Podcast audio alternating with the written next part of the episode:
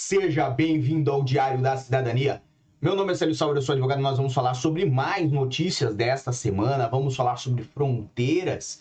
Vamos ter aí restrições documentais em fronteiras em Portugal. Vamos falar um pouquinho mais sobre isso. Vamos falar sobre visto gold. Por quê? Porque eu esqueci no vídeo passado de falar. Muita gente puxou minha orelha e realmente com razão certo? Tava com tudo programado, tava com a matéria aqui, mas me confundi. Gente, acontece, tá? Me desculpa, vocês sabem que aqui é ao vivo, aqui, infelizmente ou felizmente, não tem espaço para erro e quando acontece, vocês estão muito mais afiados, vocês estão com a cafeína lá em cima e falam, Célio, eu vi no vídeo por causa do visto gold e você não falou. Então, vou falar sobre visto gold, tá bom? E vou falar também sobre o Tente e quem ainda não tem residência em Portugal. Então, nós vamos falar sobre tudo isso. Vocês sabem, é ao vivo, é sábado, é 15 de julho, são 10 horas, 19 minutos e 40 segundos agora aqui em Portugal. Eu tô com o meu café, certo? A gente vai tomar um café juntinho e vamos conversar, sim ah, Célio, mas poxa, eu não estou conseguindo pegar esses seus vídeos ao vivo. Você fala que é ao vivo, mas eu nunca consigo pegar o vídeo ao vivo. Por que, que você não consegue pegar ao vivo? Porque eu uso uma estratégia que é para privilegiar quem está inscrito e com o sininho ativo, certo? Que é o quê? Eu vou e faço os vídeos em horários alternados. Eu não faço sempre no mesmo horário, nem sempre no mesmo dia. Por quê? Porque quem está com o sininho ativo ganha aviso do YouTube que eu tô entrando ao vivo. E aí consegue estar tá aqui comigo no chat, que nem Davidson Gomes, Kleber Andrade, eu, Verone Isidoro, Everton Barbosa, Damila Rasgado, Marcelo Teixeira, Fernanda Davi, Ana Teixeira, uh, M Emília Aires, Sumesco Mendes, Lando Caster Júnior, Beia Machado, pessoas que sempre estão, sempre estarão. Então eu agradeço muito por vocês estarem aqui comigo, porque porque já estão me dando o bom dia de vocês. Eu também, né, dou meu bom dia para vocês. E hoje nós estamos inclusive com a nossa braba lá no Instagram. Então você que não pegou ao vivo aqui o vídeo, você pode ir lá no Instagram, vai clicar aqui na minha foto, certo? E aí vai aparecer esse símbolo, essa imagem, certo? Você pode clicar aqui no Manda Braba e você vai poder mandar a sua sugestão. Mas ao vivo é ao vivo e eu sempre estou aqui caçando a informação de vocês no chat, certo? Com todo mundo que está aqui conosco. Vamos lá, então, vamos conversar sobre a primeira questão, que é dos Golden Visas. Traz aí, inclusive, uma matéria do SchengenVisa.com, certo? Que Portugal tem milhares de uh, aplicações, né? Uh, e elas estão pendentes, apesar do governo já ter falado que vai encerrar, vai terminar com o projeto do Golden Visa. Aqui, obviamente, pelo que traz essa informação, essa matéria, certo? Hoje tem cerca de 21 mil pedidos relacionados ao Golden Visa, ok? Na fase de pré-análise e 7.802 são sobre uh, uh, aplicações, né, de investidores internacionais, é o que traz aí a informação. Obviamente a matéria ela está em inglês, então o que, que nós vamos fazer? Nós vamos trazer uma outra matéria do público.pt que fala dos visto golds, que hoje tem 7.802 pedidos de visto gold à espera de aprovação por parte do governo português. Essa matéria aqui é de Luiz Villa-Lobos e Rafaela Bud Helvas. Uh, basicamente, já temos aí, né, uh, a informação, de fato, de que nesse momento há 21.364 pedidos relacionados com o regime da ARI, certo? Ainda em fase de pré-análise e esse número ainda pode crescer. Por quê? porque nesse momento ainda é possível fazer a aplicação. Basicamente, disso, essa é uma matéria paga do, do público, então não temos a matéria integral, mas disso ainda existem 7.300 e tal pedidos que estão em abertos, aguardam aí deferimento por parte do governo português, ou seja, já passaram da pré-análise, já foram para a parte de, de agendamento, mas ainda não saíram. Isso me lembra muito a situação da CPLP, que também está com 7 mil e tal pedidos travados no seu sistema. O que é, de certa forma, uma coincidência. É uma coincidência apenas, que nos dois casos são 7 mil pedidos que estão à espera aí, né, de algum ato do governo português para que possam sair.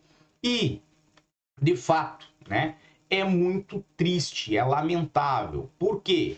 O processo dos visto golds, ele é um processo que tem o seu lado positivo para Portugal, traz dinheiro para o país, de fato. É um processo polêmico, por quê? Porque sempre está envolvido com alguma situação que é, é, pode envolver aí dinheiro de atividades ilícitas ou dinheiro de branqueamento de capitais e tal. Então, assim, pode envolver, não significa que em todos os casos envolva, tá? E eu tenho muita reticência quanto a isso, porque porque a comunicação social acaba às vezes para vender matéria generalizando a informação e dizendo que o Golden Visa está de fato envolvido com casos aí de, de barões da, da guerra ou da droga ou não sei o que, mas o que não é verdade. A maior parte dos casos são de pessoas honestas que tiveram um bom sucesso na vida, têm interesse em investir em Portugal, mas principalmente tem interesse em ter autorização de residência no país, uma autorização de residência cuja única vantagem que eu identifico, certo? É o reduzido prazo que você tem que estar em Portugal anualmente, ok? E é extremamente reduzido, é um prazo aí que vai para mais ou menos 7 a 14 dias, a depender do ano. Lógico, o resto do prazo, você pode estar lá no seu país de origem, pode estar em outro país, você pode estar transitando por aí, ok? Mas isto é a única vantagem real que eu identifico. Por quê? Porque quem é aplicável a um Golden Visa é aplicável a diversos outros tipos de visto, nomeadamente aí vistos inclusive como empreendedor ou como uma pessoa que tem rendimentos do estrangeiro, certo? Então, o Golden Visa, de certa forma, é um programa que trouxe benefícios para Portugal, mas que, por uma decisão agora do governo, vai ter suas ah, implicações, suas alterações e pode ser terminado até o final do ano. Sobre isso ainda, tem processos em andamento e esse é o ponto complexo, porque essas pessoas que estão com processo em andamento agora sentem uma insegurança jurídica porque podem não ter aí o seu direito respeitado. Nomeadamente, certo? É boato, é uma sensação falsa que não vão ter os direitos respeitados, porque se iniciaram o processo, se fizeram o seu cadastro antes da data de encerramento do programa, lógico, o processo tem que estar tá andando com certo, tem que ter um processo lá. Se não tem processo nenhum cadastrado, só fez o investimento, certo? Mas não chegou a ter ainda um contato com o CEF, não chegou a iniciar um procedimento com o CEF, evidentemente, né? Não existe processo, não existem garantias. Mas quando a pessoa já iniciou ele, sim, você ainda pode fazer a aplicação até o final. É muito triste que nós estamos hoje já na metade de julho, certo? Há poucos meses do fim do CEF, mais ou menos aí três meses a fim do CEF, e nós não temos ainda a solução de vários casos do Golden Visa, como também não temos a resolução de vários casos da CPLP que estão aí pendentes. Então, trouxe aí para vocês, já comecei com esse assunto porque é relevante. Vamos ao que nos importa agora. Vamos lá para imigrantes em situação vulnerável sem acesso gratuito a serviços de saúde. Certo? Pedidos de ajuda disparam e batem recordes. Recorda isso aí que vem da executivedigest.sapo.pt, certo? E traz o seguinte: Imigrantes em situação irregular, de pobreza, vulnerabilidade e com dificuldade de comunicação vindos de países da Ásia, América do Sul ou África que não tem acordo com Portugal no que respeita ao setor da saúde. Então, aqui nós não falamos nomeadamente e majoritariamente do caso dos cidadãos brasileiros. Pode existir um ou outro caso? Pode. Mas vocês sabem que o cidadão brasileiro tem acesso, tem benefício, tem o direito ao uso do PB4, que é o nome mais popular do CEDAM, que é o Certificado de Direito de Atendimento ou de Assistência Médica internacional aqui em Portugal, ok? Se você não sabe o que é o PB4 e você está vindo para Portugal, você ainda tem tempo de fazê-lo. Bota a sigla P, letra P, a letra B, tracinho 4 no seu Google aí, no seu, na sua internet, seu Internet Explorer, você que é bem velhinho já, põe ali, certo? E você vai ter a informação do que é esse certificado. Mas o que importa nos observar? Importa-nos observar que existem muitos países e muitos cidadãos que não têm, não são beneficiários desse tipo de acordo. E neste caso, neste caso, estão em situação de grande dificuldade no que respeita a acesso à saúde. Por quê? Porque aqui em Portugal a regra é diferente de outros países. E a regra aqui é a seguinte: quem é cidadão português tem benefício de saúde coparticipada. Por quê? Porque a saúde não é gratuita em Portugal. Não existe acesso à saúde gratuita universal, ok? Ela é sempre coparticipada. Então, existe uma taxinha moderadora que a pessoa paga e existe o resto que é pago pelo governo, ok? Mas sempre existem pequenas taxas. E quando você não está abrangido por um acordo que nem o PB4, você não consegue ser né, beneficiado, não consegue ser uh, uh, atendido nas mesmas condições do cidadão português na saúde pública. O que significa? Significa que você ou vai para a pública e paga o valor cheio ou vai para saúde particular. Vamos dar um exemplo. Se você é cidadão da Argentina, chega aqui em Portugal, tá aqui sem um seguro de saúde, tá aqui sem um seguro de viagem, você precisa de médico, vão lhe atender? Vão. Não vão lhe deixar com a perna quebrada todo torto. Ok? Vão lhe atender. O problema é que quando terminar o atendimento, vão chegar com uma fatura com a conta para você. Então, por isso que é muito importante você que está vindo para Portugal, certo? Fazer o seu seguro de viagem ou um seguro saúde, ou pelo menos o PB4, ok? Para quê? Para evitar que algum acidente ocorra. Ah, sério, mas eu sou uma pessoa muito cuidadosa, comigo não vai acontecer nada. Amigo, eu já tive clientes que se acidentaram dormindo. Dormindo. Por quê? Porque não estavam na própria cama, estavam na cama do hotel, a cama era mais alta, a cama isso, a cama aquilo.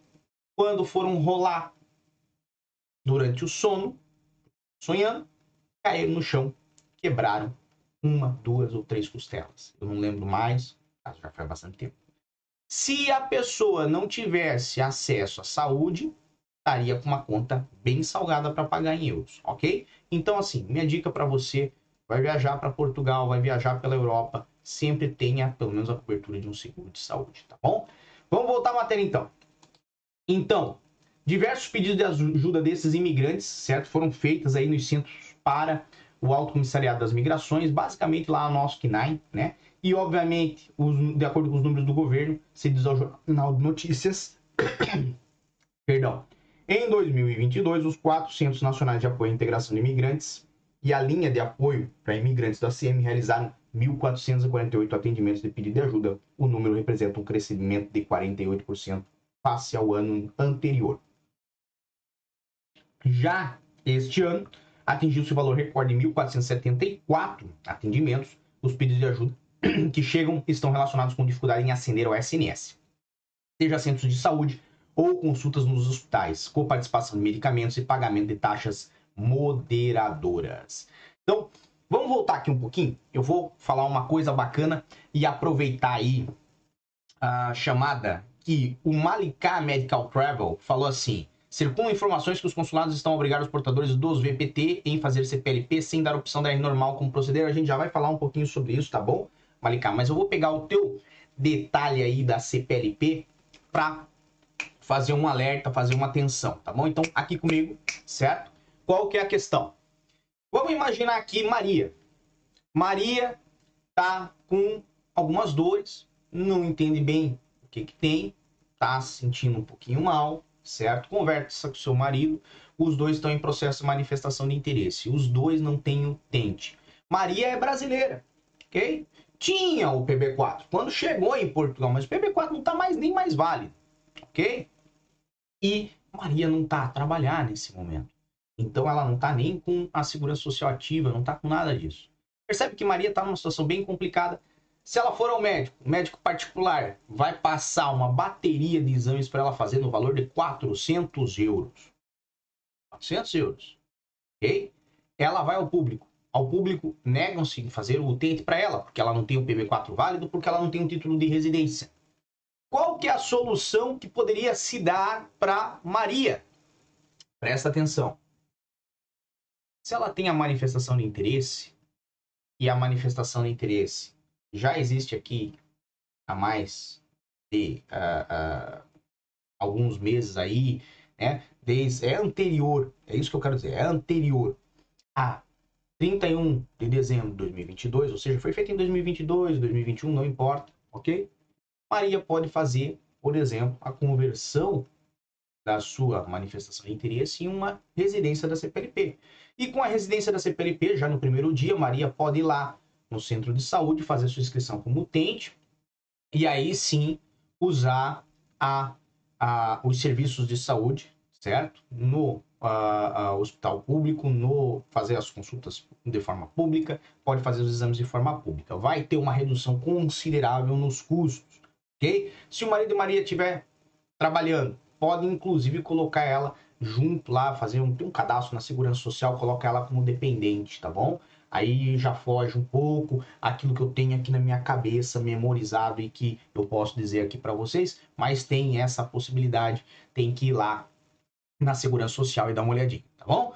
De toda forma, o que que isso muda? Muda o fato do atendimento de Maria. E dependendo do que ela tiver, vamos supor que seja algo mais grave, vamos supor que ela tenha que fazer uma cirurgia, alguma coisa assim. Isto pode permitir ela ter o atendimento participado e pode permitir que ela tenha até no futuro médico de família e tal. Médico de família é uma coisa muito controversa, ok? E eu vou dizer por quê. Presta atenção, porque tem muita gente que chega aqui, aí na primeira semana, às vezes já chegou com visto, às vezes está com a residência, não importa. Na primeira semana fala assim: nossa, eu não tenho ainda meu médico de família. Que horror, que injusto. Concordo que é um horror, concordo que é injusto, mas assim, não é só você que não tem. Ok? Conheço muitos cidadãos portugueses nascidos em Portugal que não têm médico de família e olha que já estão em idade adulta. Ok? Portugal, infelizmente, tem um déficit muito grande de médicos, muito embora tenha muitos médicos de forma em Portugal, como sabem também, não são todos os médicos que querem, que querem ir trabalhar para o público. Isso tem razões financeiras. Não vou culpar os médicos aqui e falar que são pessoas que estão querendo trabalhar unicamente no privado e ganhar mais dinheiro.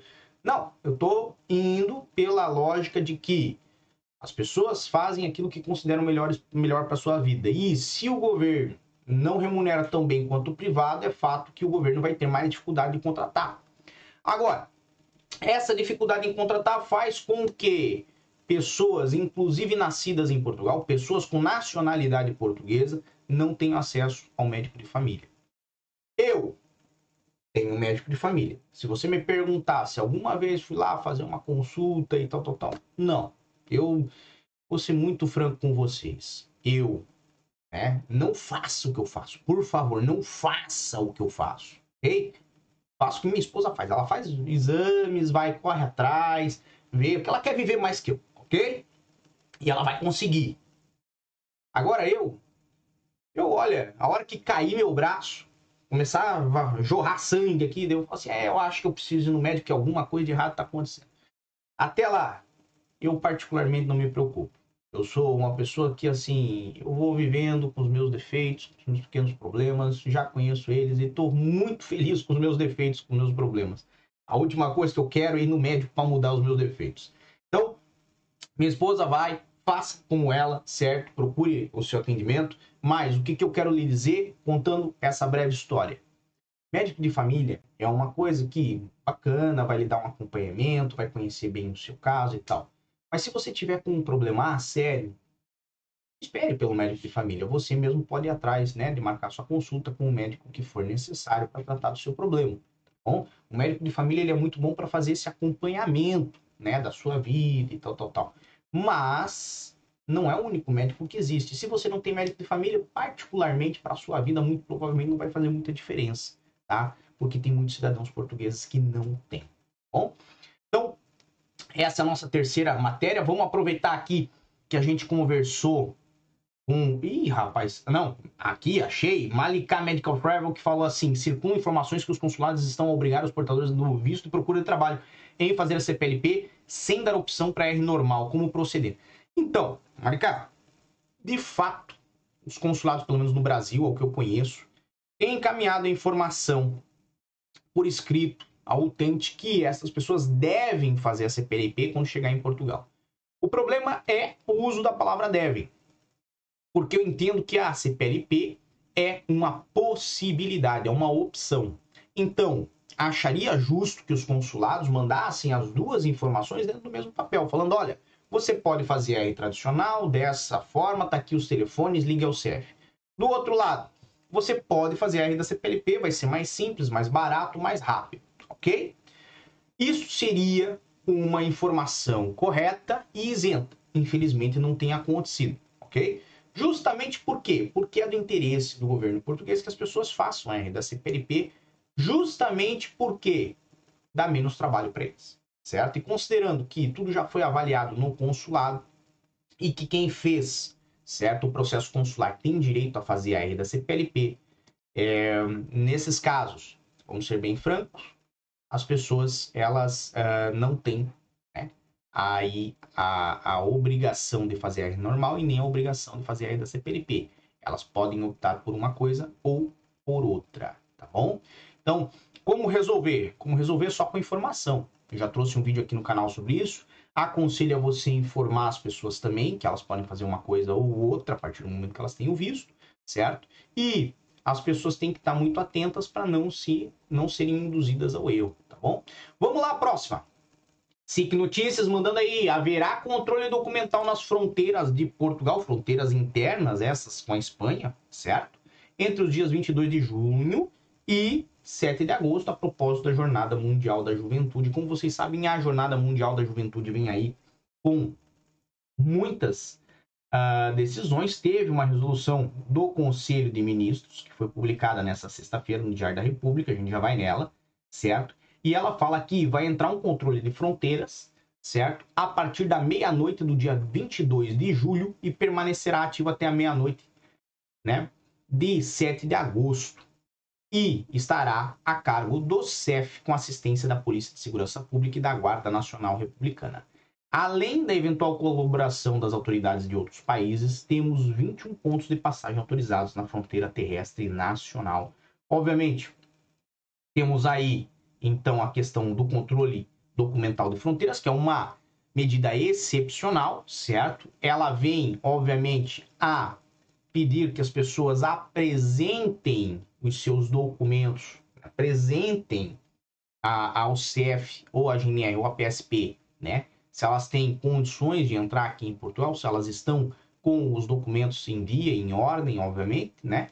E disto serve para também dar mais segurança para esse momento em que vai ocorrer aí a vinda de um diplomata, que é isto que é o Papa, é um chefe de Estado, ele é chefe do Vaticano, certo? Então ele é um diplomata, né? Aqui em Portugal. Lembrando que isso vai ocorrer por esse período limitado de tempo, certo? E isso tudo se justifica porque vão vir milhões de pessoas oriundas de todo o mundo. E ainda várias outras entidades internacionais estrangeiras. Isso está publicado lá na resolução do Conselho de Ministros número 71 de 2023, de 14 de julho, certo? Que fala de fato sobre a Jornada Mundial da Juventude, certo? E ela fala: entende o governo ser necessário, por razões de segurança interna e ordem pública, proceder à reintrodução a título excepcional do controle documental nas fronteiras internas nacionais durante o período de realização desse evento, à semelhança do procedimento anteriormente adotado pela resolução do Conselho de Ministros número 49 de 2017, de 4 de abril, no âmbito da visita do Papa a Portugal em 2017. Obviamente depois tem os artigos e tudo mais, mas aqui temos cada um dos pontos que está autorizado. Para que não tenhamos essa dificuldade aqui, o que, que eu fiz? Se você for lá no meu Instagram, certo? No meu Instagram, nós temos aqui uma, uma publicação com os pontos que foram autorizados, certo? Então temos aí os 21 pontos que foram autorizados e obviamente você consegue acessar lá diretamente no meu Instagram, no arroba Lembrando que também estamos aí quase nos nossos 100 mil inscritos. Faltava pouquinho já ontem. E se você acompanha aqui o nosso canal, e ainda não está inscrito, eu peço para você para se inscrever, para me ajudar a chegar a bater essa meta aí dos 100 mil inscritos. Obviamente, temos ainda uma última matéria, que é sobre o CFI PSP, sob pressão para controlar 17 milhões de passageiros, certo? Neste verão serão aí 17 milhões de pessoas só através das fronteiras aéreas, com 83 mil voos controlados, o que significa mais 5 milhões de passageiros em relação né, ao período anterior. Uh, obviamente, a pressão maior estará sobre o aeroporto Humberto Delgado de Lisboa, cidade onde, além da habitual onda de turistas, ainda se junta o maior fluxo de imigrantes decorrentes da nova legislação que veio a facilitar a concessão de vistos, principalmente para os cidadãos CPLP. E também a Jornada Mundial da Juventude, que vai ocorrer agora nos próximos dias. Nós falamos inclusive sobre agendamentos cancelados no CERF referente aí a este evento. De acordo com previsão facultada à UDN pelo, pela SSI, para fazer face à enchente, o CERF, em termos de recursos humanos, contará nos aeroportos nacionais com um total de 320 inspetores, sendo 205 em Lisboa, 65 em Faro, 50 no Porto. Aqui acrescerão 298 efetivos da PSP com formação para o efeito. A esses inspetores somar-se-ão em caso de necessidade e nos termos do funcionamento das escalas de prevenção, inspetores de outras unidades orgânicas, num total de 77 a nível nacional. A semelhança dos últimos anos, haverá igualmente um reforço com elementos do Corpo Europeu de Guardas de Fronteira Frontex, com um total de 10 guardas de fronteira com destacamento nos aeroportos de Lisboa e Porto. Ok? E, obviamente, nós sabemos no que, que isso vai acabar. Obviamente, isso vai acabar em bastante volume de trabalho para os trabalhadores do CEF no aeroporto, o que, por infelicidade para você que está vindo nos próximos dias, né, ou agora neste verão, em viagem para Portugal, você vai passar por um momento maravilhoso de horas à espera pelo seu atendimento no balcão da imigração, patrocinado pelo verão e turismo de Portugal. Certo? Fora aí a nossa ironia, infelizmente, meu amigo, não há o que fazer. Certo? São matérias de segurança interna e, obviamente, por essa razão, tem que ser verificado todo mundo. A única solução que teria e que poderia ser tomada ou poderá no futuro é realmente investimento em tecnologia e inteligência artificial e naqueles totens aonde as pessoas fazem seu autoatendimento e eles fazem pelo menos uma filtragem inicial daqueles que passam direto para aqueles que vão conversar com um atendente humano. Isso seria excelente. Mas no momento que não tem esse investimento, cabe aí ao governo, obviamente, aumentar o número de efetivo nos aeroportos para tentar mitigar a situação. Acredito eu, acredito eu, que não vai ter uma solução real e efetiva para quem vai passar na fila da imigração. Como comenta aí Guilherme Barão, melhor época para apanhar a fila da imigração. Imagino que tinha uma grande ironia aí, por quê? Porque agora realmente vai ser aquela fila infernal. Inclusive, se você tiver em viagem, tiver numa fila infernal dessas aí, certo? Vai lá, manda o seu relato para mim no Instagram e a gente vai tentar sempre publicar e informar as outras pessoas dessa situação. Uh, falou ainda Guilherme Barão, me serve de consolo, filas intermináveis de imigração não são exclusividade de Portugal. Exatamente, não são, ainda mais no verão europeu. Excelente o comentário e a pontuação. Beia Machado de Maricá, Rio de Janeiro, Santo André e agora em Barreiro. Então, um grande abraço aí para Beia Machado. Temos aí Mauro Sérgio da Silva que falou: Eu e minha esposa estamos em Portugal desde março de 2003, então seja bem-vindo, parabéns aí. Damila Rasgado mandou alguma novidade sobre abertura de renovação automática? Ainda não temos essa novidade, Damila. Edmar Self mandou bom dia diretamente dos Alpes. Então, Edmar, bom dia para você. Ó, Lhama Love, certo? E um grande abraço para você nos Alpes. Torço para estar tá uma temperatura muito agradável aí aqui. Por enquanto está. Por enquanto eu consigo estar tá eterno e eu vou brindar aí com o meu cafezinho, tá bom? Rafael Cardoso, mandou assim: já sabe algo sobre abrir o visto CPLP novamente? Rafael, complementa um pouquinho mais aí a sua, a sua sugestão, porque realmente é, ficou muito curtinha a mensagem e eu não consegui compreender, tá bem? Me desculpe. Temos aí. Hum, Vamos ver quem mais. Johnny Jesus. Bom dia, doutor. Parabéns pelo canal. Eu adquiri a RCPLP em 3 de 6 de 2023. Posso estar viajando até janeiro do ano que vem. Corro o risco de perder a CPLP por estar indo só em janeiro? Pelo que entendi, você vai viajar em algum momento e vai voltar em janeiro, certo? O que você tem que ver sempre que tem a R da CPLP é que você ainda está limitado às regras da residência temporária, que é o quê? Você pode ficar fora de Portugal seis meses seguidos ou oito interpolados. Se passar disso, você já corre riscos de ter o cancelamento aí da sua residência. Espero que tenha sido essa a sua questão. Se foi, eu acredito que consegui atingir-la certinho, tá bom? Temos aí o Everson Wilson mandou: o visto de procura de trabalho começa a contar os 120 dias após ser aprovado quando entra no país. O Everson, excelente questão. Vamos lá. Basicamente, o visto de procura de trabalho é um visto no qual você coloca a data em que você pensa em chegar em Portugal. Então vamos supor aqui que o Célio resolveu fazer um visto desse e aí ele fala assim: "Pá, que dia que eu vou para Portugal?" Eu não posso colocar a data de início do dia do, do visto para amanhã, ou para semana que vem, ou para mês que vem, porque corre o risco do visto não ter saído ainda. E eu não ter ainda chego em Portugal. Ou seja, quando o visto sair, ele já vai sair em cima da data, vai me prejudicar com passagem e tudo. Então, o que, que o Célio vai fazer? O Célio vai fazer um cálculo, imaginando lá que o visto leva uns 60 a 90 dias para ser deferido, e daquilo para frente vai colocar informação para o consulado que pretende estar numa data específica. Vamos dizer que o Célio decidiu que vai vir no Natal para Portugal. Ok? Então, se ele colocou lá assim, ó, não, dia 20 de dezembro eu vou para Portugal. O visto, quando for deferido, mesmo que seja deferido em novembro, em outubro ou em setembro, ele vai ter como data inicial o 20 de dezembro, que foi o que eu coloquei. Tá bem? Então é a partir dali que ele começa a ter validade. Espero ter conseguido aí lhe responder. Cleverson Nunes Gonçalves mandou bom dia direto de Tomeloso, Espanha. Muito bom dia para você. Eu acho que aí na Espanha tá dando um calor desgraçado, certo? Pelo que me informaram aí, chegou até 60 graus a temperatura na superfície do solo. Não sei se é verdade ou não, tá? Mas me diga aí no, no, na mensagem no chat. Caricagifts.pt mandou arte. Ó, arte em caricaturas. Carica Gifts. Calma aí. Calma aí, que agora a gente vai lá. Carica Gifts. Oh, Deus!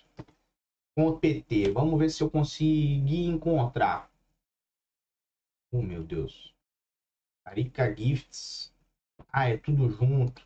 Junto.pt.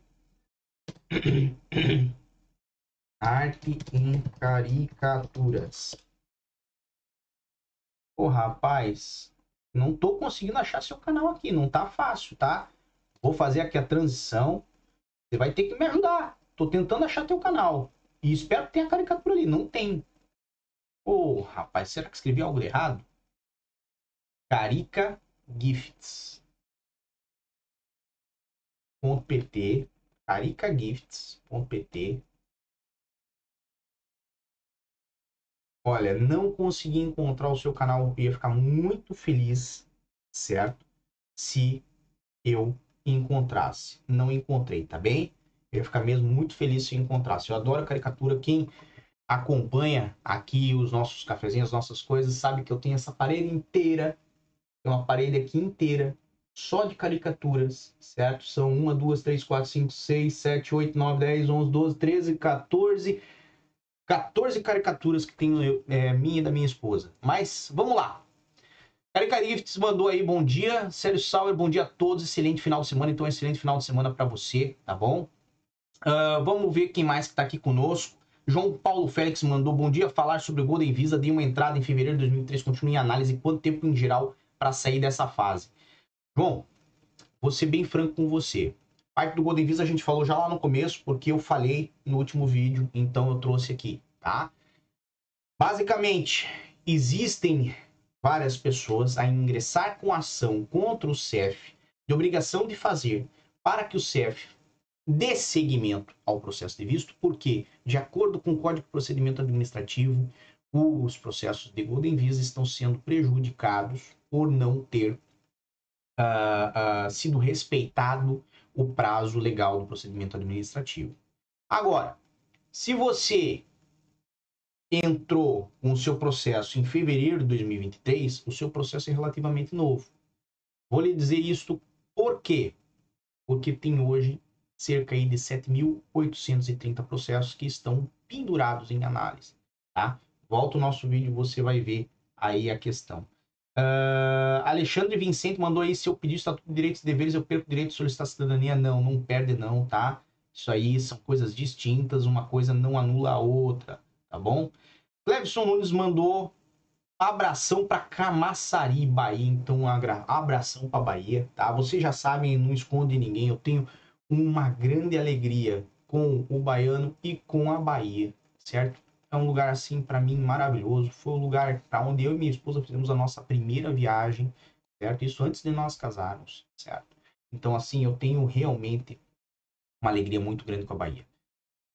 Bem, por hoje é só, mas vocês já sabem, eu já falei aonde eu vou estar daqui a pouco, lá no meu Instagram, tá bom? Então vai lá, vai lá que a gente vai estar tá lá.